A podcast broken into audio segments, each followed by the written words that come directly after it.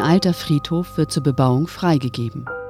Als die Planierraupen anrollen, taucht ein seltsam gekleideter Totengräber auf, um die Bauarbeiter zu warnen. Er wird ignoriert und das Unheil nimmt seinen Lauf. John greift, unterstützt von seinem Freund Suko, ein und erfährt von einer Prophezeiung biblischen Ausmaßes. Kann er verhindern, worauf sich die Hölle schon seit Jahrhunderten vorbereitet? John Sinclair, Achterbahn ins Jenseits.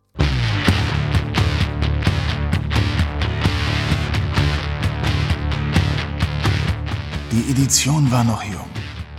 Der Podcast hatte der Serie viele Geheimnisse entrissen. Grandiose Sprecher und Hollywood-reife Effekte erzeugten den Glauben an das Übernatürliche. Doch auch das Blöde existierte. Und einige Fälle waren. Mit reißerischen Titeln lockten sie und holten sich ihre Opfer. Geister, Dämonen, die Ausgeburten der Hölle. Sie alle warteten auf den Tag, an dem die Podcaster ihnen die Leviten lesen und die Serie in Heil oder Chaos stürzen würden. Denn ein Team war ausersehen, gegen die Mächte der Finsternis zu kämpfen. Dämonen nannten es den Bund des Lichts. Ihre Freunde nannten sie die Wortliga. Ihr Name war Team Sinclair.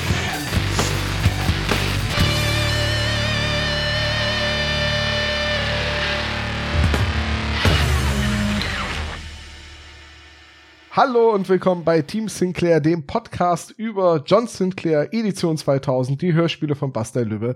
Ich bin Tom und bei mir ist John. Hallo Tom. Hallo John. Das wird auch so eine Art Running Gag bei uns. Naja, ähm, ich bin hier in Vertretung für Sebo, der eigentlich angekündigt war, aber das ähm, ging zeitlich nicht, deswegen bin ich eingesprungen. Und du bist der einzige richtige Rockstar im Team. Und ich bin der einzige im Team, der wirklich John heißt. Ich glaube auch deswegen wollt ihr mich dabei haben. Deswegen, ja. Und weil du auch ansonsten mit den kurzen blonden Haaren und der, dem glatt rasierten männlichen Kiefer halt John Sinclair komplett ein Ebenbild bist. Absolut. Und wenn ich mich anstrenge, klinge ich auch wie Frank Laubrecht. Also von daher. Du weißt, dass, dass du dich jetzt anstrengen musst, ne? Also jetzt hast du, jetzt hast du ein Fass aufgemacht. Nee, das kommt in Folge 100. in Folge 100 ersetzen wir dich aber. Stimmt, ich bin dann ja, ich gehöre dann ja zu den Älteren in der Truppe, aber egal. Okay, ähm, wir beide sind heute verabredet, um über John Sinclair Edition 2000 Folge 3, die Achterbahn ins Jenseits zu sprechen. Vorher aber wie immer beim Team Sinclair einmal die Reminiszenz an die letzte Folge. Und weil ich die letzte Folge mitbesprochen habe meine Meinung zu der Folge damit hinlänglich bekannt ist und die auch wirklich niemand mehr hören will, John, deine Meinung zur Totenkopfinsel. Team Sinclair. Ich habe ein ganz gespaltenes Verhältnis zur Totenkopfinsel. Ähm, vielleicht ganz kurz zum Inhalt. Ein Secret Service Agent kann noch kurz einen Notruf absetzen, bevor er verschwindet. John Sinclair wird um Hilfe gebeten. Er findet heraus, dass es diese Totenkopfinsel gibt, die Proctor Island heißt. Und da gibt's diesen exzentrischen Millionär, der im Rollstuhl sitzt und einen Pakt mit den Mächten der Finsternis abgeschlossen hat. Und ähm, der wahllos Leute entführt über Zeitungsannoncen, wenn ich mich richtig erinnere. Und ähm, John Sinclair schleust sich da ein und sieht sich am Ende Zombie-Piraten gegenüber. Und ich glaube, der Teufel taucht auch noch auf, ganz zum Schluss, wenn ich mich richtig erinnere. Ist das nicht so? Es ist Asmodius oder Asmodias, der da auftaucht. Okay. Also nicht der Teufel per se, aber einer seiner höchsten Dämonen und Stellvertreter. Genau. Ich mag die Folge von der Atmosphäre her total. Ich finde, es passiert mir ein bisschen zu viel. Die ist mir so ein bisschen zu unstrukturiert. Ich frage mich, wofür es diese Insel braucht. Ähm, und diese Zombie-Piraten am Ende finde ich auch atmosphärisch toll. Dieses Auftauchen von dem Schiff von, wie heißt der, Captain Barrel, glaube ich, ne? Aber so richtig kriegen tut sie mich nicht. Ich finde, ähm, ich finde Jochen Malmsheimer großartig als Basil Proctor. Der kann so richtig schön fies klingen. Ähm, aber von der Story her kriegt mich die Totenkopfinsel nicht so richtig. Das ist für mich eine der schwächsten der ersten acht bis zehn Folgen. Kann ich sogar, kann ich sogar nachvollziehen, obwohl ich die Folge sehr mag, aber ich mag sie eben wegen der Atmosphäre. Ich glaube, das hatte ich beim letzten Mal auch gesagt. Ach, kann ich vielleicht noch, kann ich vielleicht noch, das fällt mir gerade noch ein. Ähm, was ich total mag an der Folge, ist, dass sie zu Beginn anschließt an Folge 1 im Nachtclub der Vampire, dass ähm, Marina Held am Anfang nochmal auftaucht und so ein Bogen gespannt wird in die zweite Folge rein. Das mag ich sehr gerne. Weißt du, mir ist aufgefallen, dass die ersten drei Folgen alle eine Szene haben, die an einem Flughafen spielt. Oh, du hast recht. Ja, das, Richtig. also der Flughafen scheint auch so ein wiederkehrendes Thema bei äh, John Sinclair zu sein, was ja auch klar ist, weil er ja weltweit operiert. Und viele Menschen Flugangst haben. äh, ich habe ja die, diesen Plot um den Zombie-Piraten, der irgendwie ein, unter einem Fluch leidet oder durch einen Fluch quasi äh, an diese Insel gebunden ist. Ich glaube, deswegen ist die Insel wichtig. Mhm. Ähm, habe ich mal versucht, in einem Rollenspiel, in einem äh, DSA-Abenteuer äh, unterzubringen. Allerdings hat meine Gruppe beim Anblick des Geisterpiraten entschieden, dass der gesamte wichtige Plot und alles ausgearbeitete und die ganze spannende Geschichte um diesen Geisterpiraten zu gefährlich ist und ist einfach wieder mit dem Ruderboot aufs Meer raus. in, in der Hoffnung, irgendwo eine Küste zu entdecken. Sie haben dann argumentiert, dass die Hexe, die auf ihrem Besen der Gruppe vorausfliegt, ja wie so ein Außenborder das Schiff einfach ziehen kann. Mhm. Und äh, damit war der ganze Plot tot. Ich hätte ihnen das Boot wegnehmen sollen. Das stimmt. Mich erinnert die Szene eben immer an ähm, diesen Teil in Herr der Ringe 3, wenn, wenn Aragorn dieses, diese Geisterpiraten zu Hilfe ruft. So, YOLO, ich bin euer König. Ja, genau. Und ihr dient jetzt mir. Warum? Weil ich das Schwert habe. Okay. So, und jetzt, jetzt solltet, sollten ja eigentlich Sebo und du äh, der Insel neue Namen verpassen. Das ist richtig. Ich habe ich hab zwei Sachen. Okay. Ähm, aber äh, ich bin, erstmal bin ich jetzt gespannt, was, was du dir überlegt hast. Wie sollte Proctor Island eigentlich heißen? Also ich finde es ganz, ganz schwierig, da kreative Namen zu finden, weil Totenkopfinsel wäre schon irgendwie das naheliegendste. Ähm, der He-Man-Fan in mir kam auf Skelter Shelter. du meinst der Beatles-Fan in dir kam auf Shelter. Ja, der Beatles und der He-Man-Fan. so, weißt du, Skeletor, Skeletor, egal. Ähm, ja, Skeletor. ich hatte noch Stirnhöhle des Schreckens.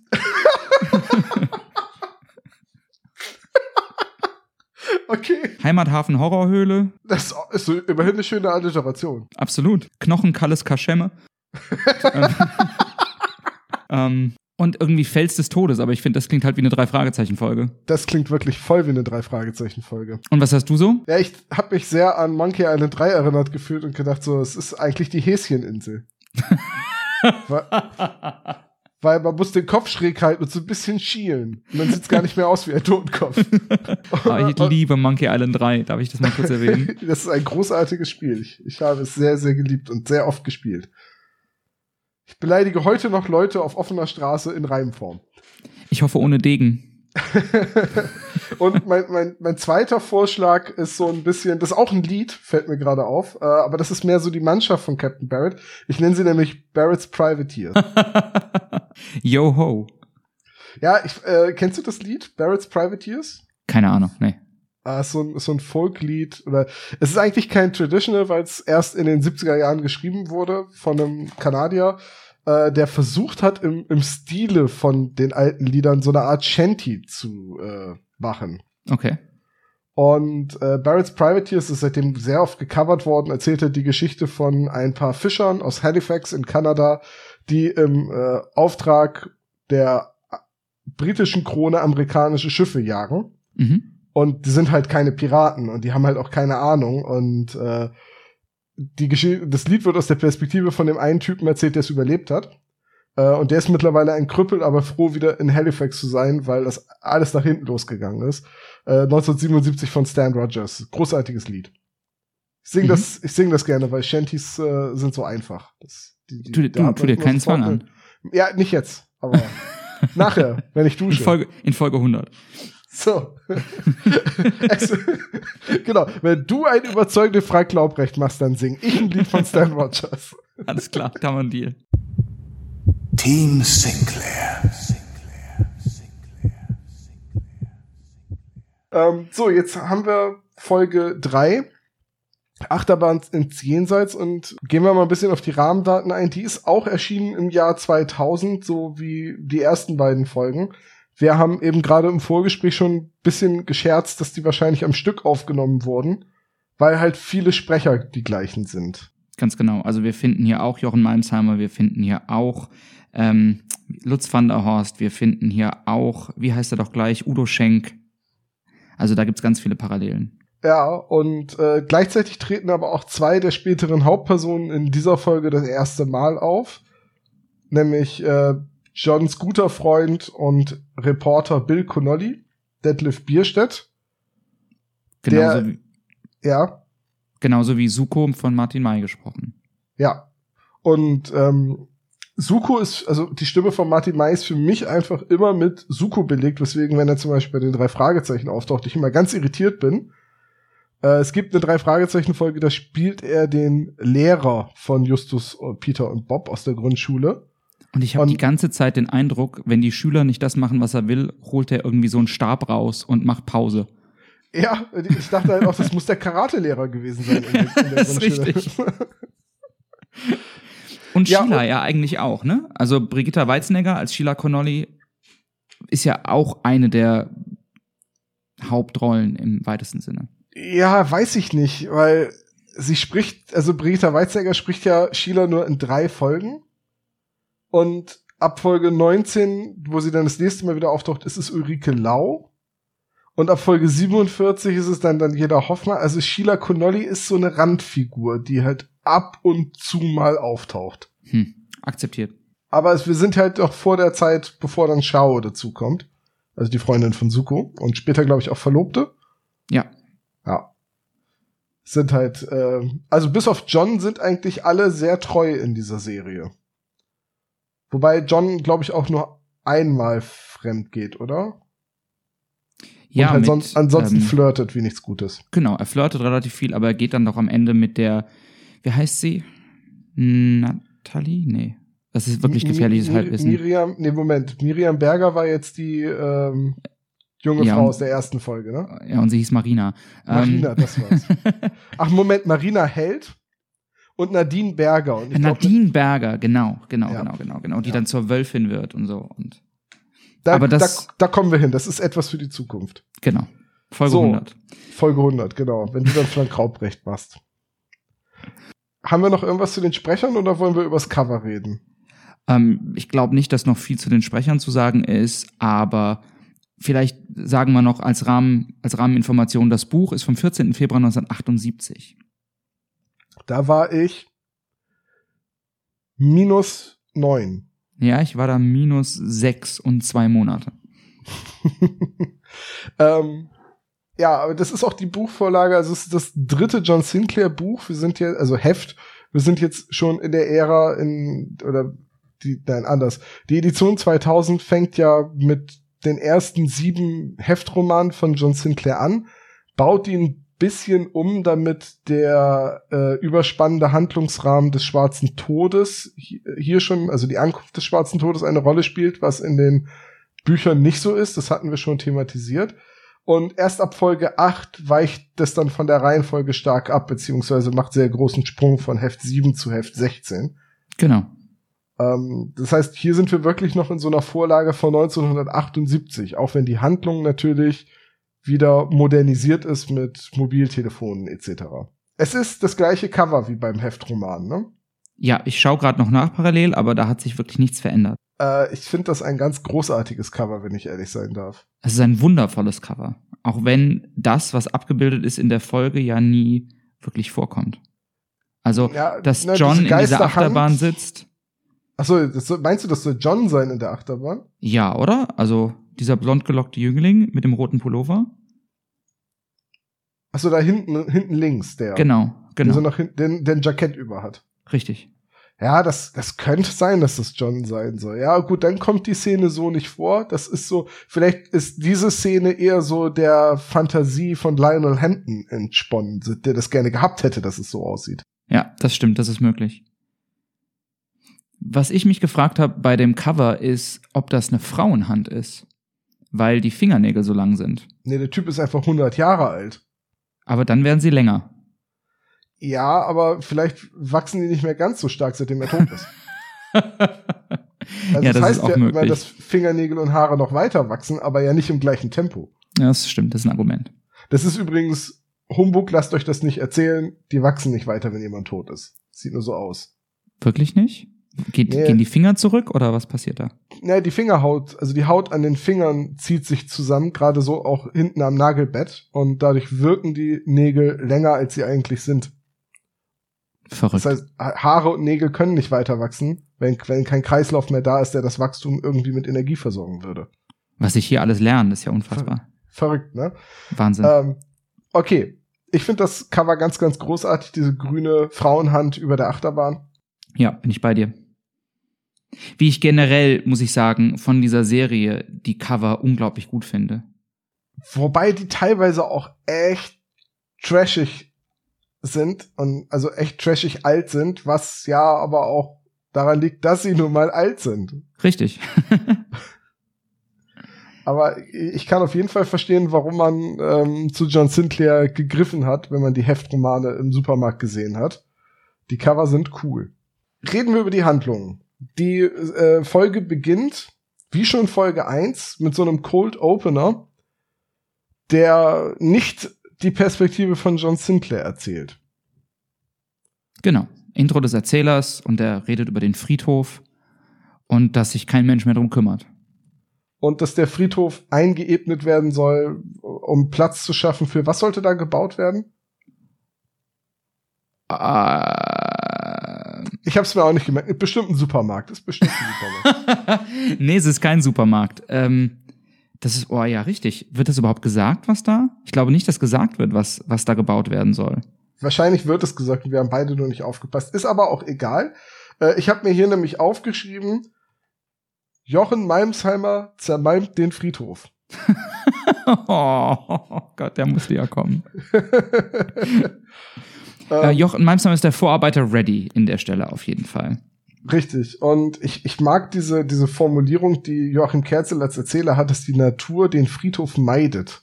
Total. Das ist irgendwie ein Total. cooles Bild so, weil du guckst dir den an und sagst so, das ist Friedhof, so grüne Wiese und dann kommt wie so eine Trennlinie und dahinter ist alles grau und vertrocknetes Gras und äh, tote Bäume ohne Laub und nur tote Vögel, die nicht singen. Alles ist tot. Hast du noch ein bisschen Fantasie-Exzesse oder? So, so, so, so, sogar die Batterien, die da rumliegen, sind tot. was, Ja. ich, was ich spannend fand an dieser, an dieser Szene Montag 6.15 Uhr morgens am Friedhof, dass ähm, eigentlich so ein klassischer Anti-Held aufgebaut wird, schon mal mit, mit ähm, Vince McAllister. So, der ist hart zu sich und seinen Arbeitern, Faulheit gibt es hier nicht und er ist stolz darauf. Und dann Mhm. Schreit er auch jeden an und lässt den Bürgermeister noch aus einer Besprechung rufen und so und zeigt halt wirklich gleich mal, ich bin hier der harte Hund. Vor Und eigentlich, sind, sind ja, natürlich der Bürgermeister und der Bauleiter sind natürlich beide korrupt. natürlich, absolut. Absolut. Also es wird auch gleich ein Charakter aufgebaut, der dir nicht so richtig leid tut, wenn er dann sein vorzeitiges Ende findet. das Oder ist der dir- richtig. Oder das der ist dir richtig. nicht leid tun soll, besser formuliert vielleicht so. Als ich die Folge zum ersten Mal gehört habe, erinnere ich noch, dass mein erster Instinkt eigentlich war, dass Vince McAllister der Antagonist der Folge wird. Weil der so vehement aufgebaut wird, finde ich. Und dann taucht ja Lionel Hampton auf und der ist halt unfassbar höflich und nett. Und ein Gentleman und, und, und klingt ehrlich besorgt um das Leben und die Sicherheit Ja. der Bauarbeiter. Also Der ist halt der netteste Dämon aller Zeiten. Ja, in der Szene, das ist sowieso etwas, was wir bei der Figur des Lionel Hampton noch thematisieren müssen, aber in der Szene vor allem wirkt Lionel Hampton eigentlich so, als wollte er die Leute vor diesem verfluchten Ort schützen. Genau, während, genau. während er dann am Ende der Geschichte äh, so Dinge sagt wie seit 100 Jahren bereite ich äh, mit schwarz lade ich diesen Friedhof mit schwarz magischer Magie auf und da ist er halt einfach wirklich durchweg der Böse in der Geschichte. Aber hier jetzt tritt er ja eher besorgt auf und hören Sie mir doch zu. genau, seien Sie, Sie doch vernünftig. Sir. Ja, ge gehen Sie halt weg. Noch ist es nicht zu spät. Richtig, genau. N noch können Sie die Planierraupe umdrehen und, und was anderes platt machen. Schauen Sie mal da drüben, der Kindergarten. okay, vielleicht ist er doch böse. ähm, gut, also der, der Vorarbeiter weigert sich, ähm, Lionel Hampton demonstriert seine Macht, lässt erst eine Planierraupe verschwinden, bei de, wo der Arbeiter es nicht mehr runterschafft. Und dann kommt die Knochenhand und äh, äh, nee, die Geisterhand und zermatscht den Bauleiter. Was ich bemerkenswert fand, ist ähm, zum einen, wie gut sich der Bürgermeister in lokaler Folklore an, auskennt. So, der wird aus diesem Meeting rausgerufen, weil dieser Bauleiter ihm sagt, da war jemand hier, Lionel Hampelmann oder so. Und der, und, und der Bürgermeister sagt, ach ja, natürlich, Lionel Hampton, der war hier vor 200 Jahren mal Totengräber. Also, der Bürgermeister ist halt ein Kind seiner Stadt. Da kannst du aber sagen, was wirklich, du willst. also der hat, glaube ich, die Stadtchroniken geschrieben und auswendig gelernt. Da haben sie halt definitiv den richtigen gewählt. Ja. Dem, dem liegt Abten noch, nee, wie heißt die, die Gegend? Abten, Ab, Abten, Abten, Abten, Ablingen, Ab, Ab, A- Ampelstan liegt ihm noch wirklich am Herzen. Upfield heißt es, Entschuldigung. Upfield, das Upfield. war's. In der Nähe von London, ja. Ja, was es nicht gibt, ich habe das mal recherchiert. Ich finde die Schlussfolgerung, ehrlich gesagt, ziemlich geil, die dann kommt. So, äh, weil niemand an Geister glaubt, denkt man, die Bauarbeiter hätten ihren Chef ermordet und die Planierraupe verkauft. Genau, also entweder waren es Geister oder es war Mord. Eins von beiden. und vor allem, das lohnt sich ja auch so, den, gemeinschaftlich den Chef ermorden, ähm, um die Planierraupe zu verkaufen. Vor allen Dingen frage ich mich, die Planierraupe gehört doch nicht dem Chef. Also die gehört doch der Firma. Ja, wenn's, wenn's der, wenn's, wenn's die Firma war. Also wenn's der ja, Chef aber der war. Vorarbeiter ist doch nicht der Chef von der Firma. Nee, der Vorarbeiter ist ja Jochen Malmsheimer. Stimmt, du hast recht. Ja. Mein Fehler. Du hast vollkommen recht. Aber es ist aber auch egal, weil äh, wir machen einen Handlungssprung von sage und schreibe 15 Jahren. Stimmt. Eins noch. Ähm, vielleicht kannst du mir da helfen. Also, ähm, er, er sagt noch zum Bürgermeister, wofür kassieren Sie denn die ganzen Schmiergelder? Und ähm, droht dann äh, irgendwie seine schwarzen Sheriffs zu schicken. Was sind denn schwarze Sheriffs? Das habe ich mich auch gefragt. Da wird irgendwie so aufgebaut, dass der Bauleiter so, weiß ich nicht, Kontakte zur, zur Mafia hat oder zum organisierten Verbrechen, Das könnte Dann- sein. die dann Streikbrecher schicken oder halt Leute einschüchtern und verunsichern sollen. Mhm. Ähm, ich habe keine Ahnung, was die schwarzen Sheriffs sind. Aber das wird auch nie wieder erwähnt irgendwann, oder? Nee, es ist also zumindest nicht in den Hörspielen. Also das Hm. ist, glaube ich, für die John Sinclair-Handlung auch einfach komplett irrelevant. Stimmt. Ja. Aber gut, dass du das ansprichst. Das hatte ich mir nämlich auch notiert hier, die schwarzen Sheriffs. Vielleicht fragen wir einfach mal Jochen Beimsheimer. Ist richtig. Ruf So. ihn doch mal an. Das mache ich. Aber du hast ja dann schon richtig gesagt, es gibt dann diesen 15 Jahre Zeitsprung und das ist so ein Element, das mag ich total an John Sinclair Hörspielen. Das gibt's ja noch ganz häufig, ähm, dass, ähm, dass der Erzähler dann sagt, 15 Jahre lang geriet es in Vergessenheit bis heute. Ja, und dann kommt halt, das Intro und das finde ich so episch, das finde ich großartig. Das ist auch wirklich großartig, aber ich glaube, das brauchst du halt einfach auch, wenn du eine Geschichte erzählst, die, ja, ähm, halt immer auf irgendwelche uralten, bösen Kulte, Relikte, Orte, Rituale und so weiter anspielt. Das kann halt nicht immer alles gerade gestern gewesen sein. Das stimmt. Aber die Überleitung ist einfach so dramaturgisch toll gemacht. Unfassbar gut auch der Einsatz von diesem bombastischen Intro, das auch ich jedes Mal mitspreche, das einfach Ja, absolut großartig ist. Ähm, wirklich, wirklich toll. Und ja, äh, gebe ich dir recht. Und dann springen wir in der Handlung an den Flughafen, wo Genau. John und Sheila Bill und Suku abholen. und John einfach mal ein richtiger Arsch ist. John wirkt in solchen Situationen immer so, als hätte er eigentlich gar keinen Bock, gerade da zu sein und würde, richtig. und würde das durch seine, ähm, durch, durch seine komplette Grundhaltung einfach zum Ausdruck bringen, so. Und er ist halt so lakonisch einfach. Ja, 20 Minuten Verspätung, das schreiben Das- sie immer. Erst 20, dann 40 und dann stellt sich raus, die Maschine ist entführt worden. Ähm, das ist einfach so, what?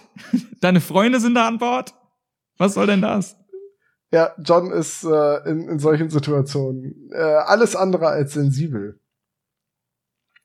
Und es wird in so einem Nebensatz gesagt, dass Sheila Connolly Bill vor Jahren kennengelernt hat, als gerade ein Dämon sie und ihren Vater angegriffen hat.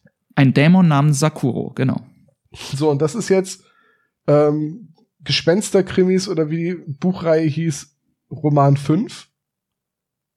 Richtig? Sakuro der Dämon und ähm, ich, ich weiß nicht, ob das eine Änderung ist oder ob einfach im Hörspiel nur nicht erwähnt wird, dass ihr Lebensgefährte auch ums Leben kommt, weil eigentlich ist sie zu dem Zeitpunkt mit einem gewissen Mr. Hopkins äh, liiert und verlobt.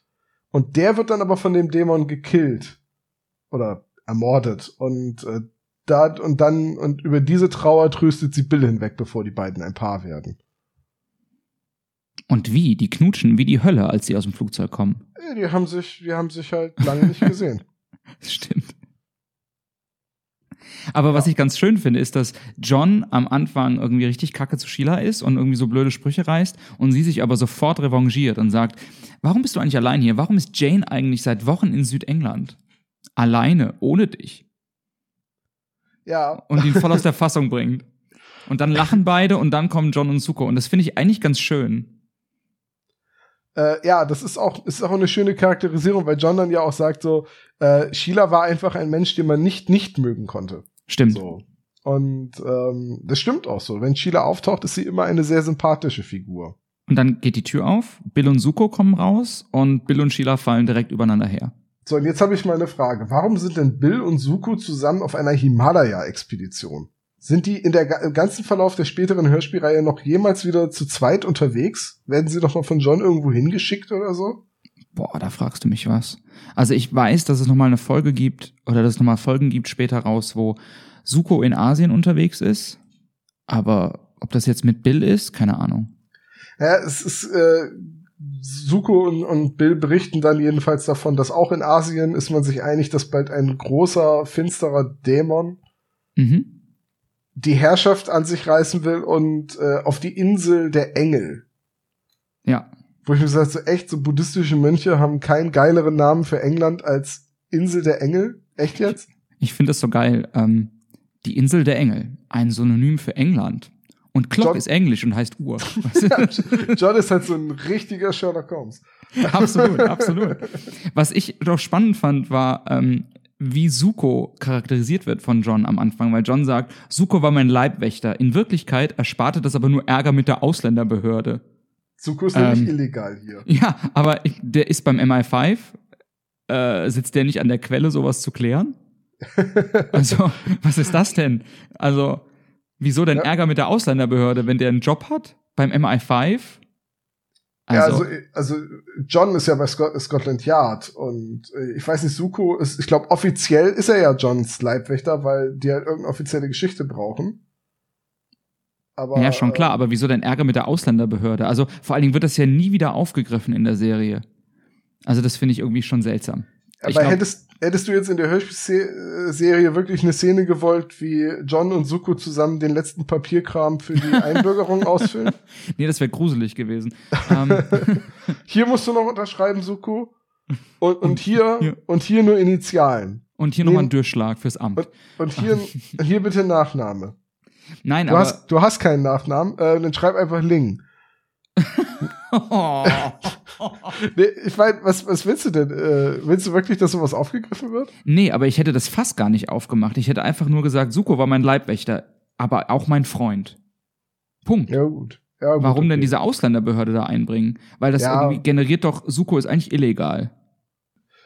Vor allem, da hast du vollkommen recht, dass Suko irgendwie Probleme mit dem Reisen hat oder mit seinem Anerkennungsstatus oder so. Das wird ja tatsächlich nicht nochmal aufgegriffen.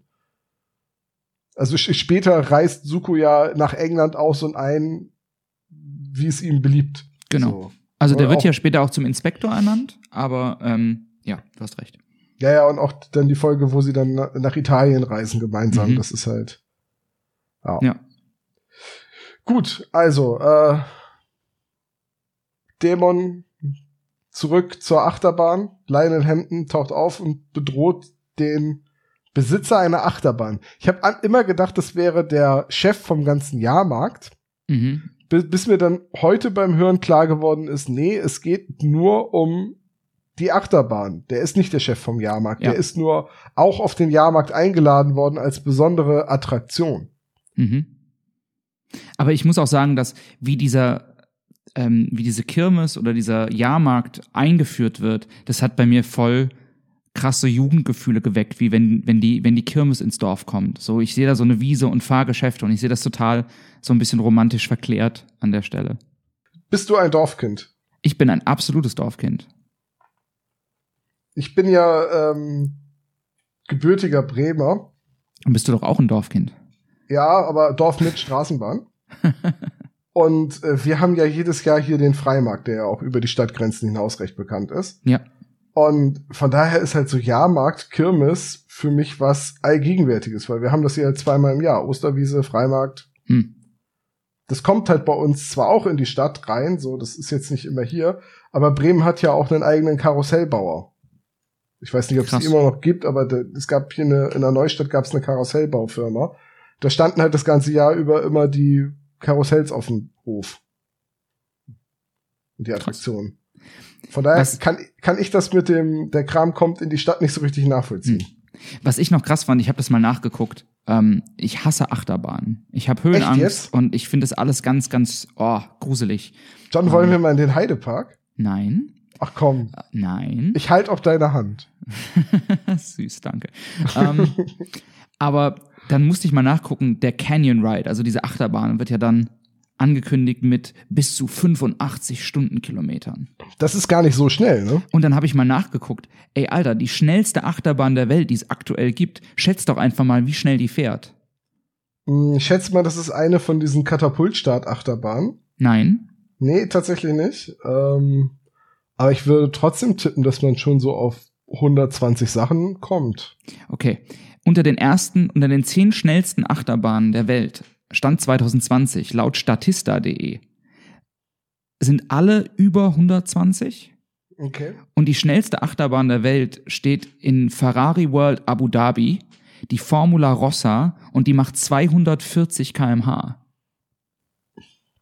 Okay, das ist vielleicht wirklich etwas schnell. Aber das ist jetzt auch, du musst 20 Jahre zurückdenken. Ich weiß, aber ne? 240 kmh, alter Verwalter. Ja, ich war jetzt bei 85 auch nicht sehr beeindruckt. Also wenn ich Achterbahn fahre, dann soll sie schon schneller sein als ich auf der Autobahn. aber Und ich hätte trotzdem gedacht, so irgendwann kommt man noch an den Punkt, wo das für einen Menschen vielleicht nicht mehr ganz so geil ist, nur in so einer Gondel drin zu sitzen bei 200 Sachen. Das stimmt. Aber also es ich meine, für, für dich ja sowieso nicht, aber Richtig, richtig. ähm, und ähm, die schnellste in Europa steht in Spanien, Red Force, auch im Ferrari-Land mit 180 immer noch, ist die fünftschnellste der Welt. hm. Und es gibt bei YouTube ein Video ähm, von dieser Formula Rossa, so ähm, mit GoPro abgefilmt. Und das ist richtig gruselig. John, wie schnell ist denn die schnellste reisende Achterbahn? Weil in Freizeitparks, das sind ja stationäre Bahnen, die kann man ja ein bisschen anders konzipieren als Bahnen, die du schnell auf- und abbauen können musst. Das ist ein sehr berechtigter Einwand, ich weiß es nicht, habe ich nicht nachgeguckt. Ich war von diesen 240 und diesem YouTube-Video so erschüttert, dass ich mich nicht mehr getraut habe, das zu googeln. Hast du erstmal einen Tee gekocht? Erstmal erstmal einen grünen Tee gemacht. Ja, gut, kein Plan, aber 85 km/h kam mir auch recht äh, wenig vor. Ähm, aber ich finde das eine ganz schöne Begründung, weil man jetzt das erste Mal diese Achterbahn dabei hat, muss das Gelände von der Kirmes erweitert werden. Ja. Und jetzt steht's halt blöderweise das erste Mal auf dem ehemaligen Friedhof, Mhm. was natürlich den sehr besorgten Lionel Hampton wieder auf den Plan ruft. Der wieder unfassbar nett ist. Ein, ein Gentleman im Stehkragen mit Zylinder und schwarzem Gehrock. Also, Ja, und Grubenlampe. und was? Am Anfang heißt es, der trägt eine Grubenlampe, wo ich mich gefragt habe, der ist Totengräber, will der mit einer Grubenlampe? Er gräbt sehr tief. Macht er das nur nachts? Ist das so ein Ding in England? Lionel Hampton, ich stelle sicher, dass Ihr Verwandter nicht wiederkommt. Ja, auch eine gute Serie, Lionel Hampton Digs Deep. äh, ja, gut. Ähm, echt Grubenlampe ist mir gar nicht aufgefallen. Ja, das wird am Anfang gesagt in der ersten Szene. Ah, Ähm, okay. Ja. Ja, gut, Lionel Hampton bedroht jetzt also den Betreiber der Achterbahn und sagt, dass er die verlegen soll. Es würde sonst ein Unglück geschehen. Genau. Und das verstehe ich wieder nicht, weil ich meine, wir haben das ja schon angesprochen, aber er will doch eigentlich, dass das Unglück entsteht. Er, er, ihm ist doch sehr dran gelegen, dass da Leute zu Schaden Ja. kommen. Das ist richtig. Das ist ein, das ist ein ziemlich guter Punkt. Das verstehe ich auch nicht so ganz. Er, er braucht doch diese, das Leid, diese negative Energie, um den Ort weiter schwarzmagisch aufzuladen für die Ankunft des schwarzen Todes. Ich kann mir halt nur vorstellen, dass ähm, er damit das Leid noch verstärken will, weil er sich, weil er weiß, dass die Leute das ablehnen und weil er dann immer noch sagen kann, ja, es, ihr wart dran schuld. Ihr hättet Ach es ja verhindern so. können, aber ihr wolltet Verste- ja gar nicht. verstehe, du, also du meinst, der ist gar nicht, äh, der ist gar nicht ehrlich in seiner Warnung. Der, der äh, will einfach, der will das provozieren, dass die Leute sagen, nö, jetzt erst recht. Ja, das wäre das Einzige, was für mich Sinn machen würde, warum er wirklich so besorgt. Irgendwie ist auch, der sagt ja auch jetzt sowas wie, es ist wichtig, lebenswichtig sogar. Hey, du willst sie töten. Also, was ist denn das für ein Mörder, der zum Opfer geht und sagt, passen Sie mal auf, wenn Sie jetzt hier bleiben, wird mit dieser Machete was Schlimmes passieren. Ja, ich habe hier dieses Messer. Ja, genau. Oder ich habe Hey. hier diesen Revolver und eine Kugel mit ihrem Namen drauf. ähm, da fällt mir gerade noch ein, also er bereitet jetzt ja quasi den Boden vor für, oder will den Boden vorbereiten für den schwarzen Tod. Mhm. Und äh, Suko hat John ja vor einer Armee der Untoten gewarnt. Und Armee der Untoten und John gleich so, das müssen diese drei Vampir-Tussis von neulich gewesen sein. Genau, eine Armee. Was? Was ist denn das für eine Armee? Mit dem gewinnen sie keinen Krieg. Ja, ich, ich glaube, die wollten halt äh, ganz langsam, ich meine, so, so, so eine Vampirplage wächst ja auch exponentiell. Weil ja jeder Vampir neue Vampire machen kann. Also ähm, sieht man ja, wie schnell exponentielles Wachstum ein Problem werden kann. Hm. man muss fiel mir gerade nur wieder ein. So, also äh, der Mann, Wir sind nicht nur ein John Sinclair Podcast, wir sind aktuell. wir sind Wissenschaftspodcast. Ähm, der, der, der, so der, der Achterbahnbetreiber lehnt das ab. Seine Tochter geht dann zu Scotland Yard, weil sie sich irgendwie bedroht fühlt und Sorgen um ihren Vater macht. Darf ich nur Und- kurz erwähnen, dass sich Ja. Lionel Hampton aufzulösen beginnt, Zitat, wie ein Nebelstreif im Sonnenschein. Das ist so schön. Sehr poetisch. Das klingt richtig nach Schlager. Total. Du bist mein Nebelstreif im Sonnenschein. mit, anderen Worten, du löst dich auf. Ja. Du bist meine Cookie Dent im Wasserglas. Was ist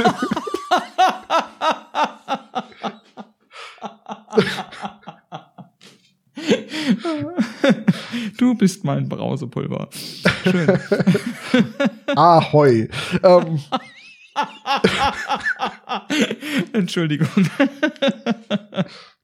so, John äh, äh, lügt dann, dass sich die Balken biegen und beruhigt die Frau, dass es garantiert nichts mit Übernatürlichem oder der Hölle zu tun hat. Und während er gerade schon die Silberkugeln in die Ballretter packt ist richtig. und die Weihwasserfläschchen holt, so, so ganz langsam, nee, sie machen sich überhaupt gar keine Sorgen. Und legt noch irgendwie so ein, so ein Flöcke verschießende Armbrust auf den Tisch. Und sie, na, da bin ich aber beruhigt. poliert das Kreuz und sagt, ich komme Genau. nachher vorbei. Genau. Aber auch schön, ähm, das finde ich ja ganz geil. Es gibt ja mehrfach so Anspielungen ähm, auf die Sprecher in ihren anderen Rollen. Und John sagt hier an der Stelle, Sie meinen wie bei den X-Akten? Nein, wir sind echt. So. Und das finde ich irgendwie ganz cool. Ähm, es, da gibt's, das gibt's irgendwann auch nochmal mit, mit äh, Bond und Franziska Pigula, die, die, ähm, die Jane spricht. Die hat ja auch Gillian Anderson bei Akte X gesprochen und die muss auch in eine der zukünftigen Folgen, zieht die auch nochmal so einen Akte X-Vergleich ran. Das finde ich ganz cool. ja, äh, gut, vor allem, das ist ja auch etwas, was definitiv dann für das Hörspiel reingeschrieben wurde, weil das in der Buchvorlage 1978 ja nicht drin sein kann. Ganz ne? richtig. Ja. Was ich nicht verstehe, ist, ähm, John sagt dann irgendwie, also der übernimmt ja dann diesen, ähm, ähm, äh, den Erzählerpart und sagt dann so einen Satz, dann hätten die Pläne der Hölle eine neue Dimension erlangt, die ich nicht verstand. Und ich denke, naja, das sind halt die Mächte aus der Hölle.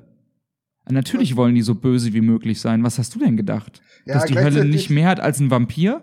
Ist das aber auch an der Stelle dann ein bisschen viel Pathos? Also ich finde, er trägt da wirklich sehr dick auf, Total. weil es letztendlich nur ein untoter Totengräber, der eine Achterbahn bedroht. Das ist jetzt, also für die Hölle ist das noch ein ziemlich kleiner Maßstab. Das stimmt. Aber gut, wir sind auch noch am Anfang der Serie.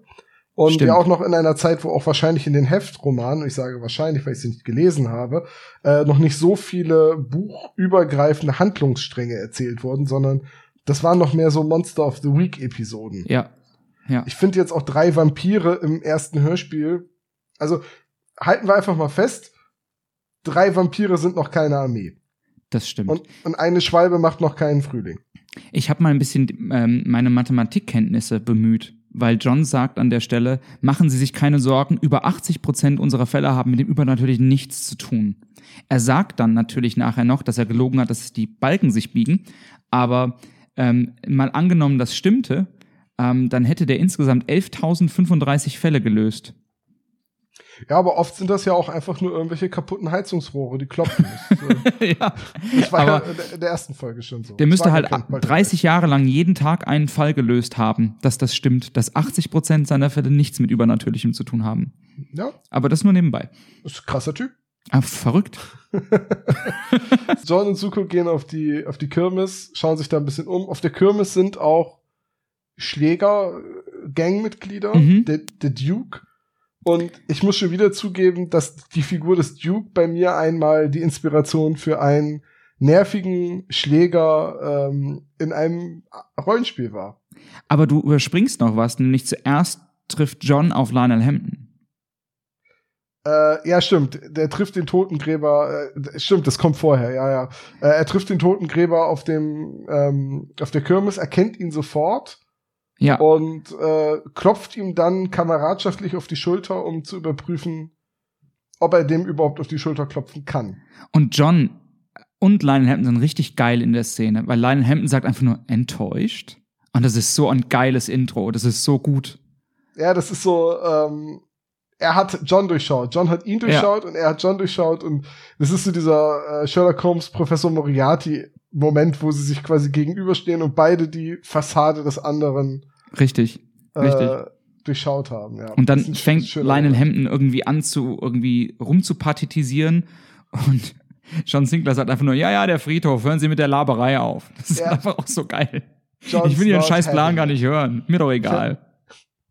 Ja, es ist, es kommt oft vor, dass die äh, Bösewichte dann so eine Rede schwingen wollen oder groß ihren Plan erkündigen wollen und John da einfach überhaupt keinen Bock drauf hat. Weißt du, es ist so dieser Indiana Jones Moment, wo der Typ auf dem Bazar mit dem Schwert wedelt und Indiana Jones einfach Genau. zum Revolver greift und den abknallt. Stimmt es eigentlich, dass die Szene improvisiert war, dass die so nicht drin stand und dass Harrison Ford einfach nur keinen Bock hatte, die Szene zu drehen? Das habe ich Ähm, irgendwann mal gehört. Es, es, es fast, also mein, mein, meines Wissens nach war es so, dass ähm, Harrison Ford sehr krank war bei den Dreharbeiten. Der hatte sich Ah, irgendwie okay. einen Viru Okay. fiesen Virus auf, aufgehalst und war deswegen nicht so fit, was große Stunt-Szenen anging. Und dann musste diese Szene halt sehr oft wiederholt werden, bis es irgendwann drohte zu dunkel zu werden, so dass man die Dreharbeiten für den Tag beenden müsste, weil sonst das Licht nicht mehr stimmt. Äh, und bevor sich dadurch dann der Dreh um einen Tag verlängert, soll wohl Steven Spielberg einfach gesagt haben, let's just shoot that guy. Okay, Und so ist eine der legendärsten Indiana Jones Szenen überhaupt entstanden. absolut. Die halt auch einfach den Charakter von Indiana Jones so hervorragend ähm, zeichnet so. Nee, da habe ich jetzt gerade echt kein, keine Zeit für. Ich wähle jetzt die einfache pragmatische Lösung. Richtig. Und das zeigt irgendwie, die Szene zeigt auch, dass der Film ein, also die unterstreicht diesen Humor von dem Film einfach total. Weil viele, also neun von zehn Filmen hätten daraus so eine episch lange Duellszene gemacht. Wo, wo, wo er sich immer wieder wegduckt und sowas. Und das ist halt einfach so krass der Antiklimax. Das ist fantastisch. Ja, die, die, die Szene braucht der Film halt einfach nicht. Der funktioniert Genau. auch ohne. Genau. Ja, und ähm, so ähnlich ist ja John Sinclair auch angelegt. Der ist ja eigentlich so eine Art Indiana Jones Charakter, so vom Pragmatismus her. Absolut. Also John ist, neigt dann auch dazu, entweder noch einen coolen Spruch zu reißen oder halt einfach mal äh, das Kreuz rauszuholen. Richtig. Ja, das stimmt. Ähm, ich finde das jedenfalls sehr cool. Also wir können auch das, was jetzt so auf dem Jahrmarkt passiert, recht kurz halten, weil das ist gar nicht so viel. Also ähm, Suko gerät in den Kampf mit diesen beiden Gangmitgliedern. Aber da ist ein Fehler drin im, Ist es? im, im Hörspiel. Genau, weil ähm, Johns Handy klingelt ähm, und Suko sagt, er braucht Johns Hilfe beim Autoscooter. Ach so, weil die den ähm, Weil zusetzen. Genau. Ähm, und dann da, passiert das aber erst. nee, das kann ja parallel erzählt sein, aber plötzlich ähm, spielt die Szene dann an der Achterbahn und Suko sagt aber wieder Autoscooter. Ach Und so. ich glaube, die haben da einfach einmal nicht aufgepasst. Und was ich mich gefragt habe, ist, ähm, Suko kommt gerade aus dem Himalaya zurück, wo er irgendwie über den Überdämon im asiatischen Raum berichtet und dann braucht er Hilfe mit, mit zwei Jugendlichen? Also das Mhm. passt für mich irgendwie nicht so ganz ins System, dass der irgendwie so Dämonen alleine bekämpft, aber bei zwei Jugendlichen, die eine Knarre haben, da wirklich jetzt dringend Hilfe braucht. Weiß ich nicht, sicher ist sicher. Vielleicht aber auch, weil er, weil es Menschen sind und er keine Oh. Autorität hat. Er ist ja kein Polizist. Oh, gute, gutes Argument. Wirklich gutes Argument. Und er hat ja noch potenziell Ärger mit der Ausländerbehörde. Aber die, die Szene ist einfach geil. Die Szene ist cool, ja. Angel und Duke wollten Action. Auch wie Suko dann niedergeschlagen wird und wie dann Lionel Hampton quasi verhindert, dass er stirbt. Stimmt. Also Stimmt. Lionel Hampton rettet ja Suko das Leben, weil er sagt, ey, wenn hier einer Leute umbringt, dann bin ich das. Das ist richtig. Aber es sind so ein paar Sachen an der Szene, die mich irgendwie stören. Also Nummer eins. Upfield ist circa zwei Stunden nördlich von London, richtig? Mhm. Warum kommen zwei Gangmitglieder aus London, die 17 sind, über zwei Stunden aus London rausgefahren, um auf einem Jahrmarkt Ärger zu machen? Das verstehe ich nicht. Wenn die Ärger suchen und Action, kriegen die das in London aber dutzendfach und nicht irgendwie in der Provinz. Ähm, das Sind, zweite bei- ist. sind, sind bei euch auf eure Dorfkirmes denn nie die Schläger aus der nächstgrößeren Stadt gekommen? Nein, da gab's Ach so. die Schläger vom Dorf. die, war, die, die waren die härtere Gang, ne? Ja. Und dann ist der Auftritt von Duke eigentlich ganz geil. Irgendwie 40 Freikarten, du Arsch. Ist eigentlich ganz episch. Aber der Verkäufer schließt sich dann in seinem Bütchen ein und Duke zieht eine Pistole. Und zwar eine HK-91 Automatik. Und ich weiß jetzt nicht, inwiefern du gut mit Waffen bist. Ich habe das mal nachgeguckt. Die HK91 ist die Exportbezeichnung für das G3. Die ist viereinhalb Kilo schwer und fast einen Meter lang. Ist Und auch die- ein Sturmgewehr und ja, kein. und die ballert halt 600 Schuss in der Minute. naja, ähm, Die zieht er nicht aus seiner Jacke. Was hat denn der für eine Jacke? Hat er die Jacke von Mary Poppins oder was? Die 600 Schuss pro Minute sind ja nur eine theoretische Kadenz, weil du ja auch noch Nachladezeiten hast. Ähm, das ist halt, das ist halt das Sturmgewehr der Bundeswehr. Ja, aber die zieht er nicht aus seiner Jacke. Nee, nee, außer er ist sehr groß oder hat eine sehr große Jacke an. So Ja. Baggy Pants mäßig und hat ein ganzes Gewehr im Hosenbein stecken. Also, und vor allen Dingen, ähm, wenn der dann damit schießt, schießt, feuert er halt einen Schuss ab. Das geht mit so einem Ding überhaupt nicht. Doch, doch, doch, doch. Ein G3 kannst du auf Einzelschuss stellen. Wirklich? Ja, das, Okay. äh, deswegen gibt es auch eine Scharfschützenvariante von dem Gewehr. Das Okay. G3 kann man auf Einzel- und Dauerfeuer umstellen. Allerdings ähm, ist das eine 762 mal 51 Millimeter. Also da kommt er durch das Kassenhäuschen locker mit durch. Ich wollte gerade sagen. Und da ist auch das Kassenhäuschen dahinter noch in Gefahr. Und auch noch das Kassenhäuschen das dahinter. ist richtig. Ja, ja okay, das ist, das ist so eine Fantasiebezeichnung, HK91. Ich gehe nicht davon aus, dass sie wirklich damit das G3 meinten. Ähm, aber ja, ich, ich persönlich brauche keine echten Waffenbezeichnungen. Nein, das mehr. stimmt schon. Das stimmt schon. Aber ich finde halt, wenn man eine echte Waffenbezeichnung nehmen will, dann sollte es irgendwie reinpassen. So. Ja, zumal ja Johns Beretta auch immer eine echte Handfeuerwaffe ist. So. Richtig, richtig. Und dann der Erzähler, die Situation wurde gefährlich. Ach, wirklich. Die war es vorher schon, aber jetzt wurde sie gerade Ja. sehr, sehr gefährlich. Und das Ähm, ist, ja, bau keinen ja. Müll mit Onkel Suko, dann lebst du länger. Ist übrigens ein großartiger Satz. das stimmt. Das könnte der Untertitel dieser Folge sein. Das ist richtig. Das hat, das hat mich total erinnert an diese Turtles-Kinofilme aus den 90ern, wo einer Michelangelo auf den Panzer haut und Michelangelo dreht sich rum und sagt, wer mir auf den Panzer haut, bald dämlich aus der Wäsche schaut. Aber John, ist dir denn überhaupt nicht die Ironie aufgefallen, dass ausgerechnet ein Totengräber Suko das Leben rettet? Doch, absolut, das habe ich auch notiert. Und er, und er tut es mit den Worten, du wirst ihn nicht töten, Bube. Nur ich darf hier töten. Finde ich großartig. Also John taucht dann da auf, Le- Lionel Hampton, das verstehe ich dann wieder nicht. Er bedroht John und sagt so, na, du kannst mich jetzt angreifen, aber dann sterben hier halt eine Menge Leute. Mhm. Oder du kommst morgen um Mitternacht hier auf die Kirmes und wir klären das. Ja. Nur du und ich, Compadre. Ja, genau. Das verstehe Genau. ich wieder nicht. Ich dachte, er will die Leute töten. Äh, warum bedroht er die dann überhaupt, wenn das alles egal ist? Weil eigentlich will er da ja John Sinclair gar nicht hinlocken, weil Johns Gegenwart macht seinen Sieg ja nur noch größer. Richtig. Absolut. Absolut. Also, also Lionel Hampton, wenn man genau drüber nachdenkt, wirkt leider nicht so, als hätte er einen Plan. Nee, überhaupt nicht. Also, der hätte John schon längst töten können, der hätte auf dem Jahrmarkt richtig, richtig schlechtes Karma sammeln können und nichts davon macht er.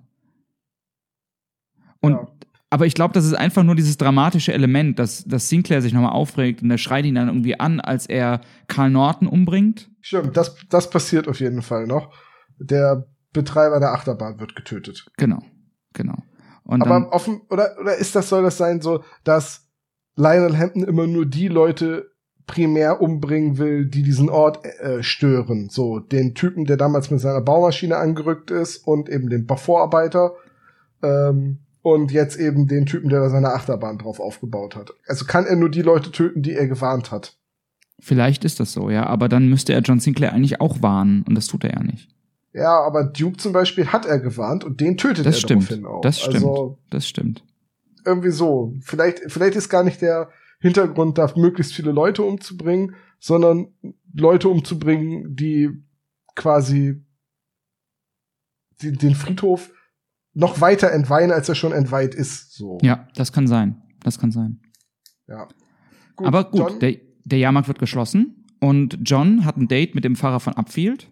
Die kennen sich. Offensichtlich kennt John Sinclair jeden Pfarrer in ganz England. Nein, nein, nein, nein. Der Pfarrer kennt John Sinclair, weil er von einem Kollegen von ihm gehört hat. Ah, oh, stimmt, stimmt, stimmt, stimmt, stimmt, stimmt. Ja. Du hast recht, du hast recht. Und dann sagt John sogar noch, dass sie wissen, wer ich bin, macht es jetzt deutlich leichter. Stimmt, richtig. So. Ich frage mich halt, wie ein Pfarrer wirklich reagieren würde, wenn man dem heute mit so einer Nummer kommt. Kommt drauf an, in der protestantischen Kirche würden sie wahrscheinlich die Polizei rufen. In der katholischen Kirche wür- würden sie hinter vorgehaltener Hand sagen, brauchen sie vielleicht noch ein, zwei Exorzisten. Ich kenne jemanden. ja, ich habe das mir wirklich vorgestellt, wie man einfach mal zum Pfarrer geht und sagt, das ist jetzt eine blöde Geschichte, die ich Ihnen erzählen muss, aber heute Nacht habe ich ein Duell mit einem Dämon auf dem Friedhof. Ob Sie mir vielleicht helfen könnten. Und vor allem sitzt er dann, der Pfarrer sagt, ich hole mal das Kreuz und das Weihwasser, wir treffen uns draußen. So, Haben Sie, haben Sie noch genug Silberkugeln? äh, ja, großartig. Aber der, der Pfarrer ist hilfsbereit und ähm, John trifft sich dann nachts mit Lionel Hampton und Genau. die Vera ist auch da. Richtig, die überrascht John dann zwei Minuten vor Mitternacht. Ich war nicht so weggetreten, wie Sie gedacht haben. Die ist Ach. eigentlich nur da, damit äh, John wieder etwas hat, mit dem er erpresst werden kann. Ne? So, wenn die nicht da wäre, könnte John einfach schalten und walten, wie er will und Ja. einfach Ja, er würde höchstens sich selbst in Gefahr bringen und sein Leben, aber jetzt, jetzt ist wieder jemand da, den er schützen muss. Und Lionel Hampton nutzt das auch einfach knallhart sofort aus. So, ne? Gut, jetzt hängt sie mit drin. Jetzt habe ich dich in der Hand. richtig. Genau. Also die ist einfach dann so klassisches Damsel in Distress an der Stelle. Ja. Aber John und der Pfarrer haben schon durchschaut oder haben schon gebrainstormt, wie man mit der Situation am besten umgeht, haben in alten Büchern nachgesehen, in der geheimen Bibliothek der Kirche von Upfield Mhm. äh, und festgestellt, Untote, Totengräber, Geister kann man besiegen, indem man ihre Gebeine findet Richtig. und die Gebeine weiht. Richtig. Kann ich sagen, dass ich in der Szene, der Erzähler leitet die ein und sagt, der Jahrmarkt lag da wie ausgestorben. Und ich finde dieses ganze Setting unfassbar gut. Also die Musik, die da einsetzt, das ist so ein, irgendwie so ein, so ein düsterer ah, Chor und sowas richtig gut. Also die Atmosphäre, die da geschaffen wird, finde ich großartig. Das ist sowieso etwas, was äh, in den John Sinclair Hörspielen immer großartig war. Und das ist auch, glaube ich, der Grund, warum ich John Sinclair so gerne höre, obwohl das für mich keine Kindheitserinnerungen sind. Einfach weil die Atmosphäre immer so dicht ist und, und die Musik so gut ist und die Soundeffekte so so nachvollziehbar und gleichzeitig aber immer so so cool. Eigentlich ist jeder Soundeffekt in einem John Sinclair Hörspiel immer so eine Ecke zu übertrieben. Aber Ja. das, das Gesamtbild ist dann halt einfach immer so toll. Total, aber die schaffen es eben auch nicht nur diese großen, irgendwie epischen Kampfszenarien gut zu untermalen, sondern auch so, so einen subtilen Horror zu schaffen in so, in so kleinen Momenten. Und das finde ich wirklich gut. Ja, es ist, ähm, es ist halt einfach immer spannend. Total. Und dann bei der Szene, was mir aufgefallen ist, sind so ein paar Sachen, die ich irgendwie seltsam finde. Also, ähm, erstmal Lionel Hampton sagt dann so Sätze wie aus einer Zeit, als die Menschen noch Fabelwesen, als Gut und Böse noch getrennt waren. Hä? Was zur Hölle? Und dann, ähm, er hat Äonen überdauert. Ich habe mal nachgeguckt, was Äonen sind. Das sind mehrere hundert Millionen bis weit über eine Milliarde Jahre. Das bezweifle ich. Das ist nicht realistisch. ähm, und dann, und das ist der beste Dialog der Folge. John unterbricht ihn dann in diesem ganzen Geschwurbel und sagt, und wie heißt der Knabe? Und dann sagt Lionel Hampton, es ist der schwarze Tod. Und John unterbricht ihn wieder und sagt, und du bist sozusagen seine Putzfrau. das ist einfach unfassbar gut. Das ist halt wieder äh, dieser Indiana Jones-Moment. So. Absolut, absolut. Du, Ich- du sollst Angst vor mir haben. Ich hasse Schlaf. Habe ich ja. aber nicht. aber Und- ich, ich möchte nur noch mal betonen, ne, das ist das Zitat für mich dieser Folge oder, oder unserer Besprechung. In einer Geschichte um einen untoten Totengräber, der Leute ermordet, sagt John, das ist ein bisschen lang. Das bezweifle ich, das ist unrealistisch. das ist richtig. Und aber es gibt noch zwei Sachen, ähm, die mich wirklich stören in der Folge. Und zwar Nummer eins, Lionel Hampton, als John ihn fragt, warum er das alles macht, sagt er, ähm, er macht das, damit die Menschheit diesen Superdämon, der im Begriff, aufzu äh, Begriff ist aufzuerstehen, ihn fürchten lehrt. Ey, wenn da so ein Superdämon, der Äonen alt ist, was auch immer das bedeuten soll, aus dem Nichts sich materialisiert, da muss ich vorher nicht 13 Leute auf einem Jahrmarkt töten, dass die Leute den fürchten. Dann haben die Schiss von ganz allein. So. Das Ähm, ist ja aber auch ein Motiv, das John äh, anzweifelt, als Hampton das vorbringt. stimmt? Da Ähm. sagt John, John ja auch, äh, das ist doch Pap, das ist doch, das ist doch Firlefanz hier. das ist richtig. Und dann droht ja Lionel Hampton an, John Sinclair und Vera zu zerquetschen, wenn sie nicht in ein Auto einsteigen. Und dann kommt diese unsichtbare Hand und ballt sich zur Faust und dann schlägt es Mitternacht und Lionel Hampton fängt an zu schreien. Weil Pfarrer Hemsworth irgendwo anders Weihwasser auf sein Skelett sprenkelt. Ja. Und, und La Pfarrer Hemsworth wird eingeleitet mit, da stand ein kleiner Mann im Pfarrerskostüm. Was? Warum Ja, denn nicht? ist- Ein, also, was ist denn das für eine Beschreibung? Da stand ein kleiner Mann im Pfarrerskostüm. Dann müsstest du auch John Sinclair einleiten mit, da stand ein großer Blonder mit Kreuz. Äh, ja, aber das Kreuz hatte ja auch Pfarrer Hemsworth. ja, aber ich, also es macht für mich einfach überhaupt keinen Sinn, das so zu beschreiben. Das ist irgendwie, das ist Ja, schon fast so eine Comedy-Nummer, ein kleiner Mann im Pfarrerskostüm. Vor allen Dingen, warum Kostüm? Der verkleidet sich doch nicht als Pfarrer, der ist Pfarrer. Ja, das ist vielleicht ne, keine gute Formulierung. Vielleicht sollte das eher sein, eine kleine Gestalt in, in Pfarrerskluft. Ja, schon eher. Aber das fand ich irgendwie seltsam. Und irgendwie finde ich, die Szene ist voll der Antiklimax. Weil John es nicht ist, der den großen Endkampf macht, sondern John ist eigentlich das Ablenkungsmanöver, das dem Fahrer die Zeit kauft, um ihn zu besiegen. Ja, so ein, so, ein- so ein bisschen. Und weil das einfach dann so schnell rumgeht, also das ist dann einfach zu einfach für mich dafür, dass es vorher so ein riesen Brimborium gibt, ist es einfach so simpel. Bisschen Weihwasser, weg die Sau. Ja, es ist halt, es ist halt letztendlich äh, eine Monster of the Week Episode. Ja, wahrscheinlich. Das stimmt schon. Ja. Das stimmt schon. Es, äh, es ist halt, die Geschichte muss halt vorbei sein und ich persönlich find's sogar ganz schön. Ich weiß nicht, ob schön das richtige Wort ist. Ich find's eigentlich ganz angebracht, dass es nicht immer John ist, der den finalen Schlag liefert, Das stimmt.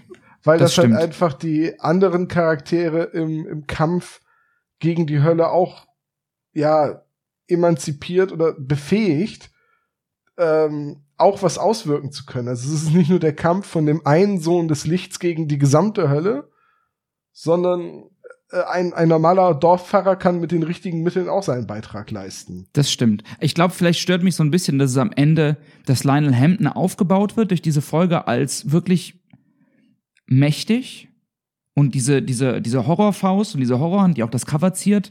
Und dann gibt's halt überhaupt keinen Kampf. Also es gibt ja keine Auseinandersetzung zwischen John und Lionel Hampton, sondern ähm, da gibt's halt irgendwie ein paar Tröpfchen Weihwasser und das war's. Und es ist halt so ein bisschen, ja, antiklimatisch. Für Ja, ich- ich- ich weiß- ich Klimaktisch? weiß- Klimatisch? Ich weiß, Ich was du meinst. Klimaktisch. Klimaktisch. Ja, äh, ich, ich weiß komplett, was du meinst. Ich bin da auch ganz bei dir, weil es keinen großen Endkampf gibt. Ähm, und in- jeder normalen Serie würde ich jetzt sagen, ach, schade, ne? so eine tolle Figur wie Lionel Hemd mit einem so tollen Sprecher ist einfach weg.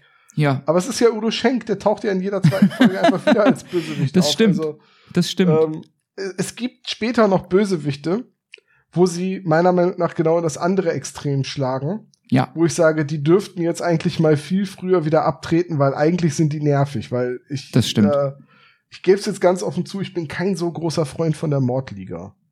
nee, das ist irgendwann so ein bisschen drüber, finde ich auch. Aber das ist ja Thema für eine andere Folge. Genau, also es gibt Figuren in der Mordliga, die finde ich ganz großartig, zum Beispiel Solo Morasso, Dr. Tod, super. Ja. Äh, und dann gibt's aber halt auch so Figuren wie Lady X, wo ich sage, die ist halt kein Untoter, kein Dämon, die ist halt einfach nur ein böser Mensch. Ja, und die, hätten- ist so ein bisschen hyperaktiv. Aber das, ja, die, die wird, die wird ja später noch, also die wird ja, glaube ich, irgendwann noch mal eine Untote oder irgendwie ein übernatürliches Wesen. Aber ich finde, die hätten sie halt viel früher schon entsorgen können. oh Gott, was eine Wortwahl. Aber ja, das stimmt. Als, als Figur meine ich. Ja, das stimmt. Ne? Das Also stimmt. das, das ist so eine Figur, die hätte man halt schon mal eher besiegen lassen können, um die los zu sein. Und dann taucht sie halt später wieder auf. Und stattdessen taucht ja der Charakter des Duke irgendwann wieder auf. Richtig, ja, das stimmt. Der, Ähm, der wird ja, ich glaube, glaub, zwei Folgen später oder so äh, aus der Hölle befreit. Mit, mit, das ist die Folge mit dem ähm, Henker, ne? Mit nee, dem der Richter. Mörder mit dem, der Mörder mit dem Januskopf. Ist das, glaube ich.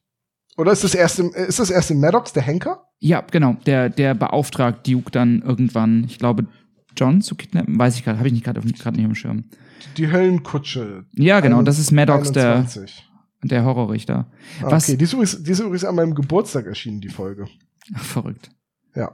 Ähm, aber ja, dann, also Lionel Hampton explodiert. Ähm, der Vater ist gerecht. Vera verkauft die Achterbahn und will ein neues Leben beginnen. Ähm, John sagt noch, es würde schwierig sein, den Behörden für all dies eine glaubhafte Geschichte aufzutischen. Glaube ich ihm aufs Wort. Ähm, und dann endet die Folge ja eigentlich mit so einem mit so einem Foreshadowing und das mag ich ja total gerne auch bei John Sinclair. So, ich hatte eine Schlacht gewonnen, aber ich wusste, der Kampf zwischen Gut und Böse war noch lange nicht entschieden. Und das kommt ja in ganz, ganz vielen Folgen, dass es darauf hindeutet, dass das jetzt gerade noch gut gegangen ist, aber dass bald was viel Größeres kommt, gerade wenn so diese großen Alten irgendwann auftauchen zum Beispiel. Ja, ich wollte es gerade sagen, dieses Foreshadowing, dass der Kampf gegen das Böse weitergeht, äh, das ist ja, das ist ja typisch für John Sinclair. Das Ja, ist ja absolut. In jeder, in jeder zweiten Folge sagt er ja am Ende noch mal, Jut, jetzt wird's ernst. Ja. Bislang war nett, aber jetzt, Aber jetzt, jetzt kommt's gleich ganz dick hinterher. ähm, aber, jetzt kommen ähm, gleich richtige Gespenster. Ich muss ja zugeben, dass eine Sache mich an äh, dem John Sinclair Kosmos so ein bisschen stört, aber auch nur so am Rande. Das ist halt immer dieses, ähm, der, der christliche Glaube ist halt der gute Glaube. Das ist das Richtige und äh, deswegen ist das Weihwasser auch gut gegen die Sachen der Hölle. Es ist halt wirklich so. Ah, Ja. Moment. Moment, Moment, Moment, Moment. Es gibt später auch noch Glaubensrichtungen, so, so die östlichen Dämonen, die sind dann Genau. unempfindlich gegen Johns Kreuz. Da braucht man dann den Genau. silbernen Boomerang von und, und so weiter. Klar, das kommt Richtig. alles noch. Aber jetzt am Anfang ist es halt wirklich so, diese ganzen Schauermärchen, Hölle, Teufel, Dämonen und dagegen hilft Kreuz, Weihwasser und Silber. Ja, aber das spielte ja eben auch alles gerade im westlichen Kulturkreis. Ja, ja, klar. Ne? Ich sage auch, das ist so eine Sache, die stört mich so ein bisschen am Rande, wenn dann äh, das, das, das Mittel der Wahl immer das Kreuz und das Weihwasser ist. Hm. Aber so ist es eben bei John Sinclair. So ist Ja. die ganze Geschichte konzipiert. Ich mag die Folge total gerne wegen ihrer Atmosphäre ähm, und weil ich Lionel Hampton als Bösewicht wirklich fantastisch finde. Ähm, ich finde, das Erzähltempo ist für so eine Einzelfolge so ein bisschen seltsam strukturiert, weil der eigentliche Höhepunkt irgendwie zweieinhalb Minuten nur ausmacht und ähm, es extrem lange hingeleitet wird. Also Lionel Hampton taucht irgendwie drei, vier Mal auf, bis es überhaupt irgendwie erst zu dem zu so einer Auseinandersetzung kommt. Und was ich mich frage, ist, was macht Suko in der Folge? Also, Aus Maul kriegen. ja, aber also welche Funktion er erfüllt denn das, diese ganze Episode mit Suko? Außer, dass der ein bisschen rassistisch beleidigt wird und irgendwie dann mal als Einhorn bezeichnet wird. Und also das erfüllt überhaupt keinen Zweck bei der Folge. Der hat, was macht der mit John da auf diesem Jahrmarkt? So, das verstehe ich irgendwie nicht. Das ist ein bisschen schade, weil ich Suko total mag und ich finde, mh, eine Folge, wo der nicht nur wie Bill am Rande, sondern Haupt, als Hauptcharakter mit eingeführt wird, da finde ich, hätte man, hätte der einen größeren, einen größeren Handlungsrahmen gebraucht. Oder zumindest verdient gehabt. Ja, ähm, Suko, da hast du schon vollkommen recht, dem kommt in dieser Folge keine richtige Heldentat zuteil. Äh, Im Gegenteil, er ist eigentlich nur wieder so ein Element, das da ist, um John unter Zugzwang zu setzen, weil John kann auch da wieder nicht frei agieren, weil er dann ja das Leben von den Jahrmarktsbesuchern und vor allem auch von Suko, der ja gerade handlungsunfähig ist, Ja. ähm, gefährdet.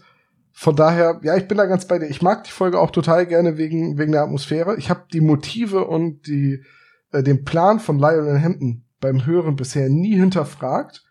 Aber das ist ja auch etwas, was wir beim spezial gelagerten Sonderpodcast auch feststellen. Wenn man Hörspiele für eine Besprechung hört, dann hört man sie anders und viel analytischer. Das stimmt. Und äh, dementsprechend, ich habe den Plan von Lionel Hampton nie hinterfragt. Und jetzt muss ich sagen, für mich ergibt der Plan nicht so viel Sinn. Mhm ähm, ich würde sogar weitergehen und sagen, der eigentliche Klimax der Folge ist nicht zweieinhalb Minuten lang, sondern er findet zehn Minuten vorm Ende statt. Ja. Nämlich die Konfrontation auf dem Jahrmarkt mit den ganzen Unschuldigen, als John kurz davor ist, Lionel Hampton einfach anzugreifen. Ja, das, das ist für mich, das ist für mich eigentlich der Höhepunkt der Handlung. Äh, das danach ist quasi dann so die Fortsetzung. Und man hätte da vielleicht auch einen Zweiteiler draus machen können, aber dann hätte man wieder noch eine Geschichte gebraucht, wie John die Schwäche von Lionel Hampton identifiziert. Das stimmt. Ähm, und ist vielleicht an der Stelle auch einfach ein bisschen arg zusammengefasst, keine Ahnung. Und da muss ich ja auch sagen, ich finde, aber das hat jetzt mit der Folge auch nichts zu tun, aber ich finde, John Sinclair verliert sich in letzter Zeit bei den neueren Folgen viel zu häufig in Mehrteilern. Das kann sein. Ich habe nach wie vor nichts nach Folge 70 gehört. Ich mache Gut. das mit dem Podcast zusammen, sozusagen. Gut, dann wird es dann passieren, wenn du, so, wenn du soweit bist. Ähm, ja, dann haben wir ja. das Fazit auch schon, oder? Ja, genau. Es bleibt, es bleibt eigentlich nur noch unseren Nachfolger-Teammitgliedern für Folge 4, Damona. Das ist eine äh, großartige äh, Folge Dienerin übrigens. des Satans. Eine Folge, die ich nicht mag, weswegen ich total d'accord bin, dass ich da nicht in der Besprechung bin. Bleibt eigentlich nur noch denen eine Challenge zu stellen.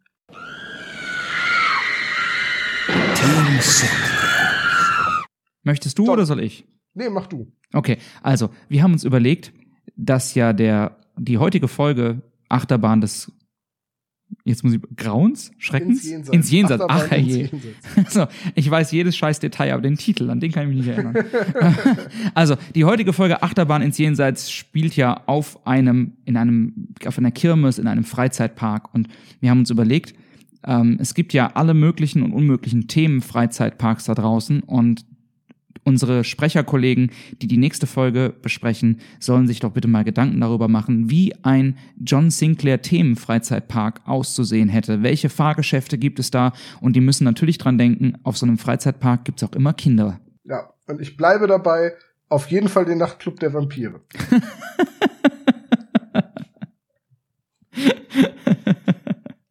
Jetzt hast du den ja schon, naja, jetzt hast du den ja schon einen kleinen Tipp gegeben. Ja, einen kleinen Tipp. Den Rest müssen sie selber machen. Ne? Absolut. Ich, ich, kann hier auch nicht alles machen. Muss auch mal jemand anderes so. kann, ich, kann ich immer alles alleine arbeiten hier. Ja, gut. Also Tom. dann, ich glaube, dann haben wir es. John, es hat großen Spaß gemacht. Es war mir ein Vergnügen. Ich freue mich auf die nächste Besprechung, die wir zusammen machen.